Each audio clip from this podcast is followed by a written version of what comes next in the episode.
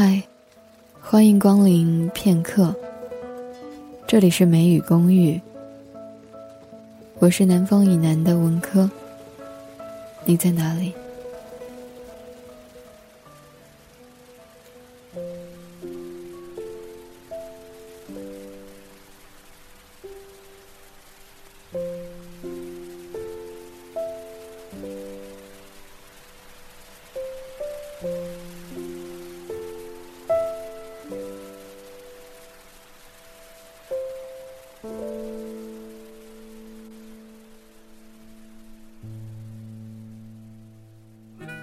沈阳的天气最近一直是直线，三十二度，无风无雨，全是晴。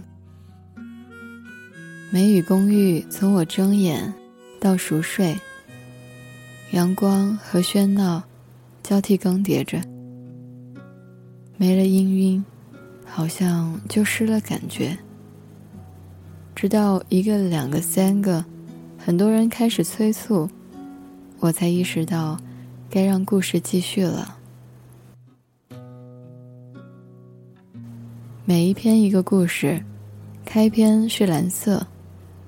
他的故事更多的只是开始。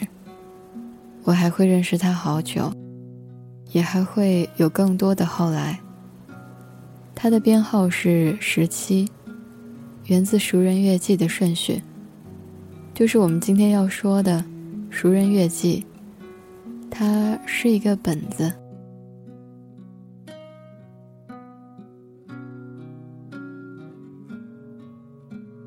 先提几个问题：是不是我们其实会在生命历程的一段段生活中，认识很多人，和他们从陌生到熟悉，然后再渐行渐远？直到彼此了无痕迹，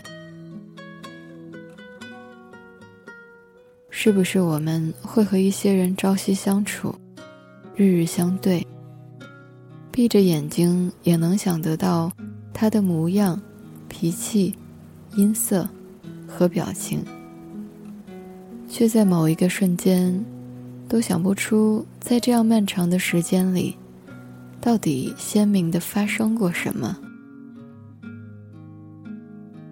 是不是我们会喜欢一个人一段时间，会被一个人喜欢一段时间，后来就没有后来？是不是我们会在某天翻阅电话簿的时候，发现有几个人竟然好久好久没有消息了？是不是有人问我们最感动的、最伤心的？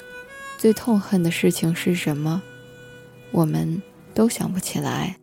记得早先少年时，大家诚诚恳恳说一句是一句。于是我开始了我的熟人月记。我从认识的人中精挑细选十九个。依次编号，最开始写的都是现状和脑海中尽最大努力能想起的曾经。至于接下来的，我为熟人月记定的周期是一个月，每个一个月，我会按照顺序去更新每个人的信息。如果是身边的人，就通过自己的了解来补充。如果是远方的人，就打个电话，或是通过各种社交工具聊聊天，写写其相应的变化。可能他说他变胖了，长高了，毕业了，换工作了，失恋了，买新裙子了，掉牙了，戴老花镜了。每个人，我都会用我几十年的时光。写到他的死亡，然后再把属于他的每一个月串起来，写一篇墓志铭。爱一个人，从前的所事情没有样子，你锁了，人家就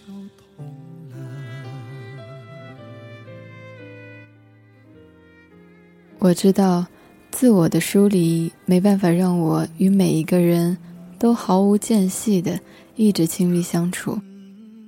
我只能用我的方式，留下我在乎的人的生活中的一些点，然后把点连成线，线与线勾勒成画，就像是我们一直亲密无间。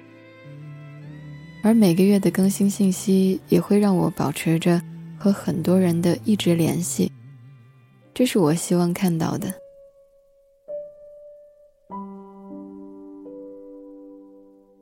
体制内或者是和体制有那么点关系的人，都知道，过年是个很敏感的时期。不管是故意为之，还是外界干扰，送礼和被送礼，这个节奏会持续好久。他带着我从腊月二十三到新年，要挨家挨户送七天。第一次送礼的时候。出门前，在玄关处，我系好鞋带，很忐忑地问：“每家五百行吗？”他正在系围巾的手稍稍顿了顿，才继续系的动作，看也不看我的说：“不送钱，送东西。送东西多俗气啊，还不实惠，还要扛着。我这小身板。”送东西是最合适的。那我们送什么东西啊？红牛吗？一会儿走着看吧。哦。先去了超市，他说要买鸡蛋，我向着农家笨鸡蛋的方向就去了。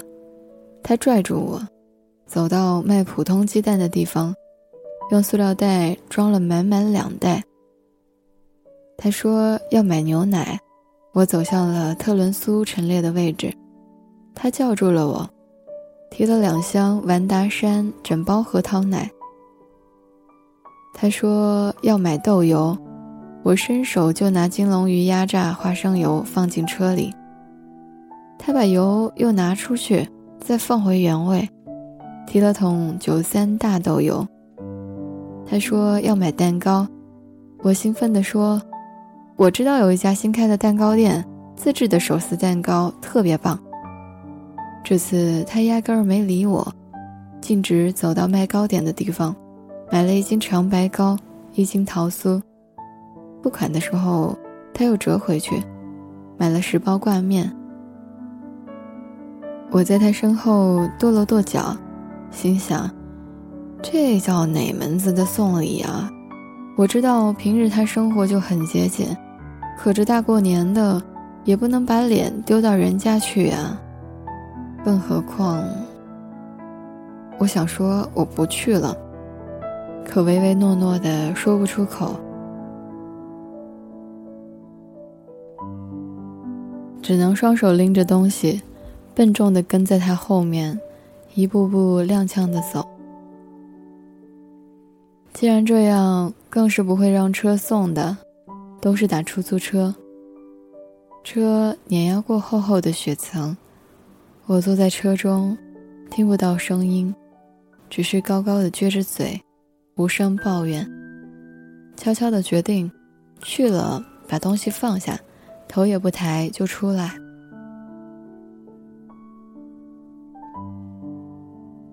车子从楼群中出来，远离市区，楼宇少了。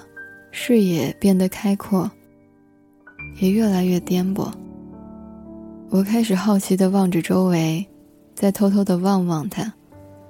他没什么表情，也没看窗外，低着头。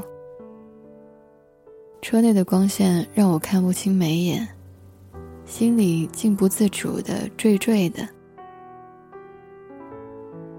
小巷，瓦房。黑色大铁门没有锁，他轻车熟路地划开门栓进去，本来应该开阔的院子，竟然被修葺成了棚子。正午时间，也没有光。他没有叫人，也没有人出来迎。我跌跌撞撞地跟着他，走着室内的坑坑包包小路。木头的门槛，不矮。木头的门，斜斜地坠着。他在门口站了很久，才推开门。门后依旧没有光。眼睛闭上，睁开，睁开，再闭上，好半天我才适应着屋内的视线。这绝对是一间视线模糊的屋子，因为它的地面、灶台、墙壁，好像是一个颜色，黑的。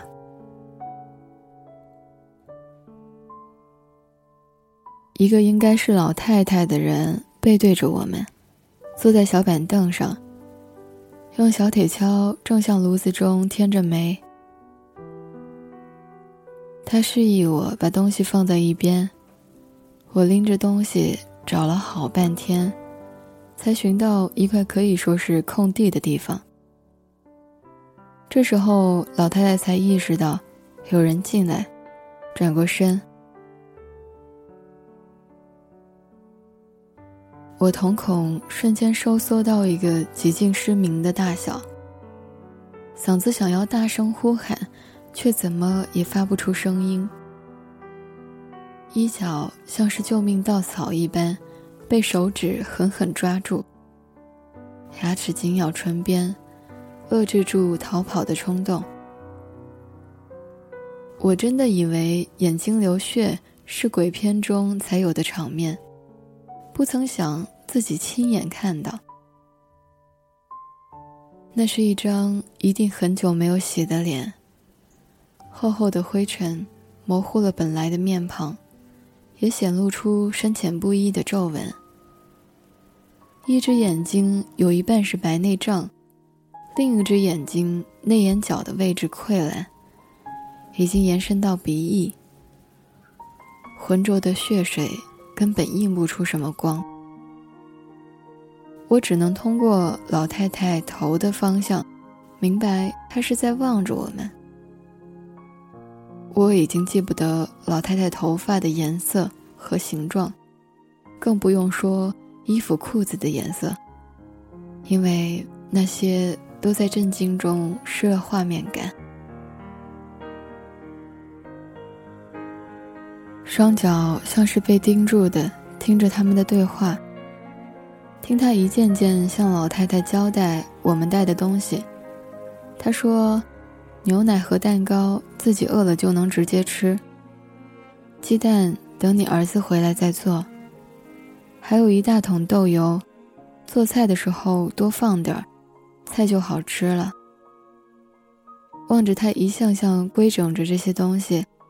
还拿起炉钩子透着火苗，只有一点点，随时就会熄灭的炉子。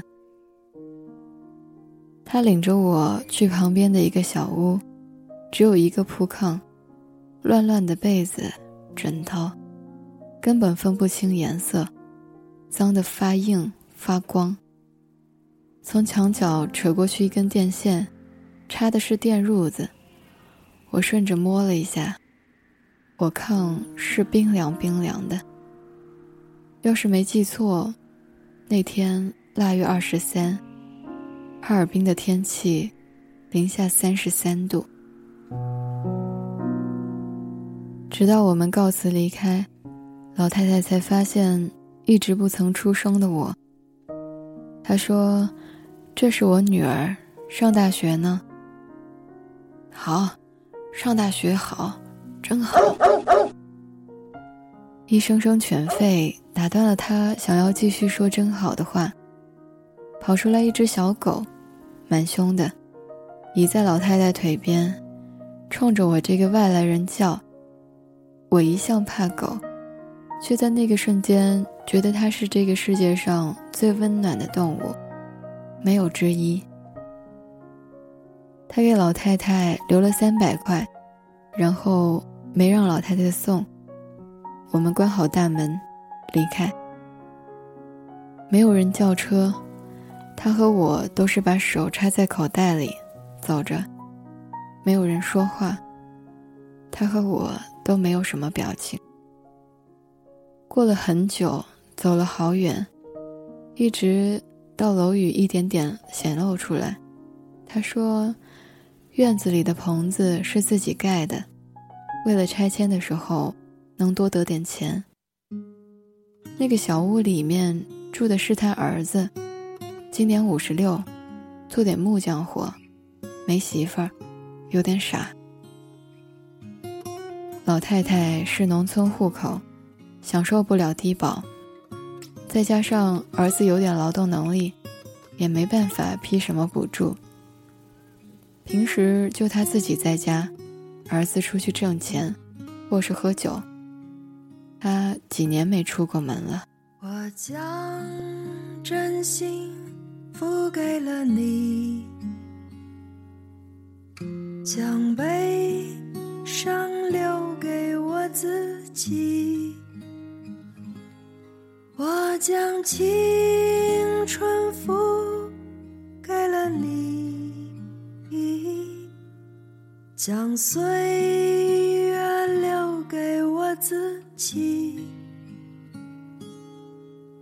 我将生命付给了你。将孤独留给我自己，我将春天付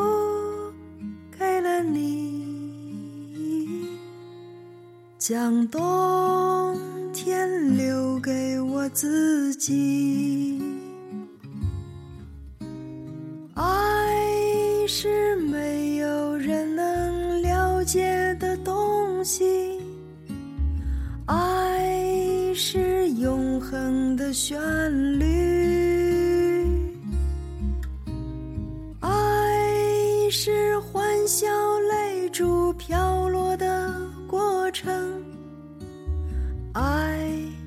曾经是我，也是你，我将春天付给了你。我想问他以后怎么办？现在还能勉强照顾自己，那病了呢？可是没问出口，没这个勇气。那天晚上我没吃晚饭，呆呆地坐在床上，望着窗外越下越大的雨，在回想着脑海中一幕幕画面：老人和小狗。以及听到我在上大学时，一直说的“真好，真好”，直到他上楼为我送牛奶，我才恢复神色，随后又直直地盯着牛奶设计巧妙而大气的盒子，迟迟不肯接。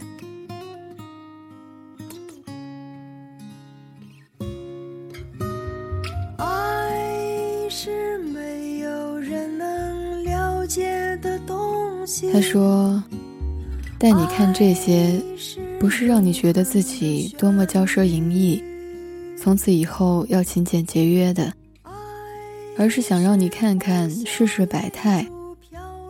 同一个城市，就会有不一样的世界。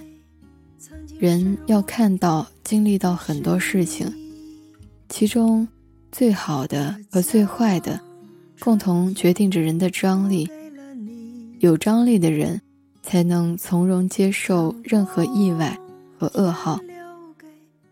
我希望你做一个从容的人，无论是富贵的生活，还是贫贱的境地，都不改变神色。在这个张力中，认真的对待每一件大事、小事，与每一个人，无论是富人还是穷人。品尝每一盒牛奶，无论是特仑苏还是万达山。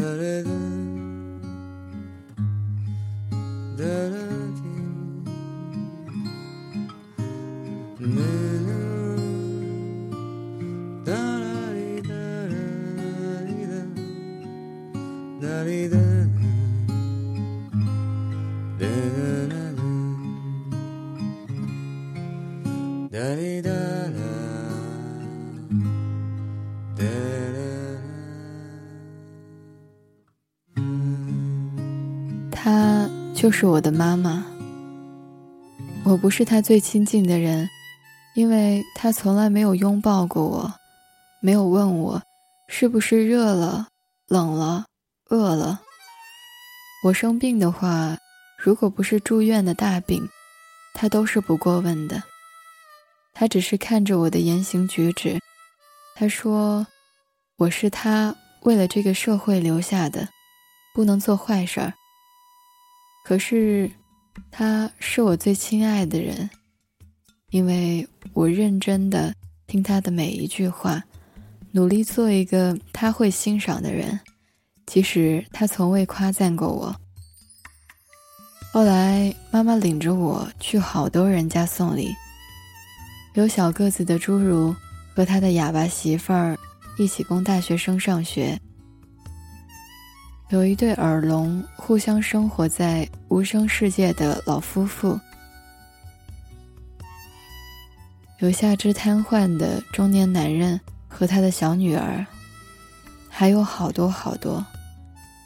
生命中的张力被一次次的改变，我开始以不同的视角和感情去看待，虽然我依旧生涩。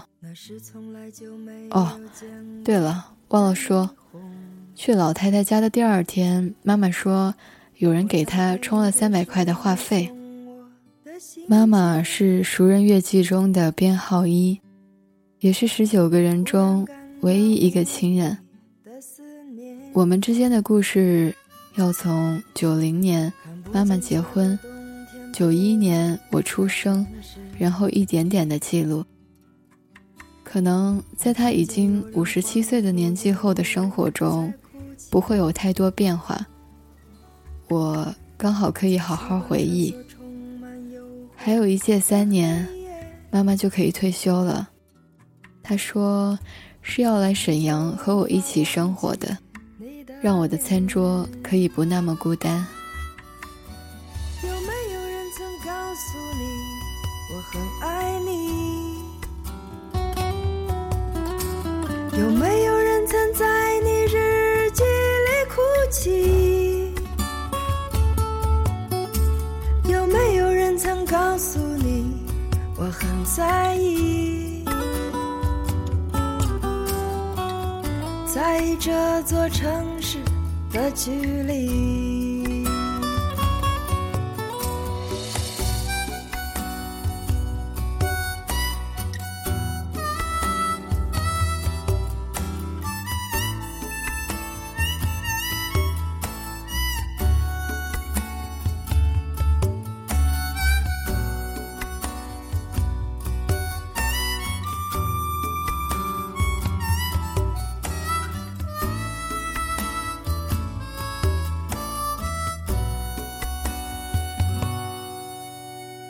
火车开入这座陌生的城市，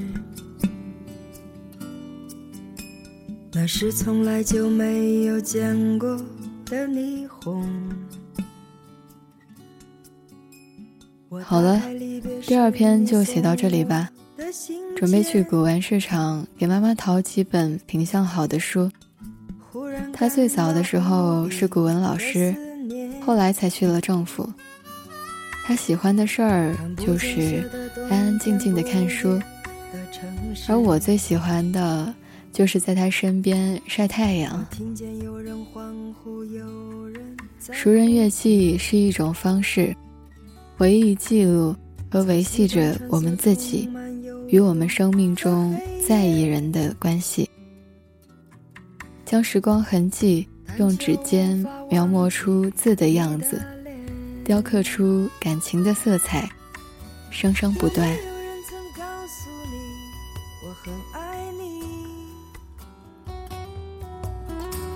有没有人曾在你日记里哭泣？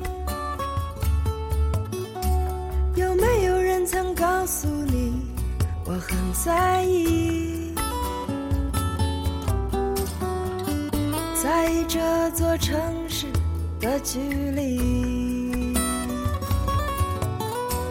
有没有人曾告诉你，我很爱你？有没有人曾在你日记里哭泣？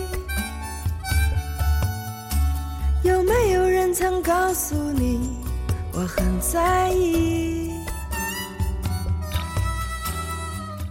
在意这座城市的距离？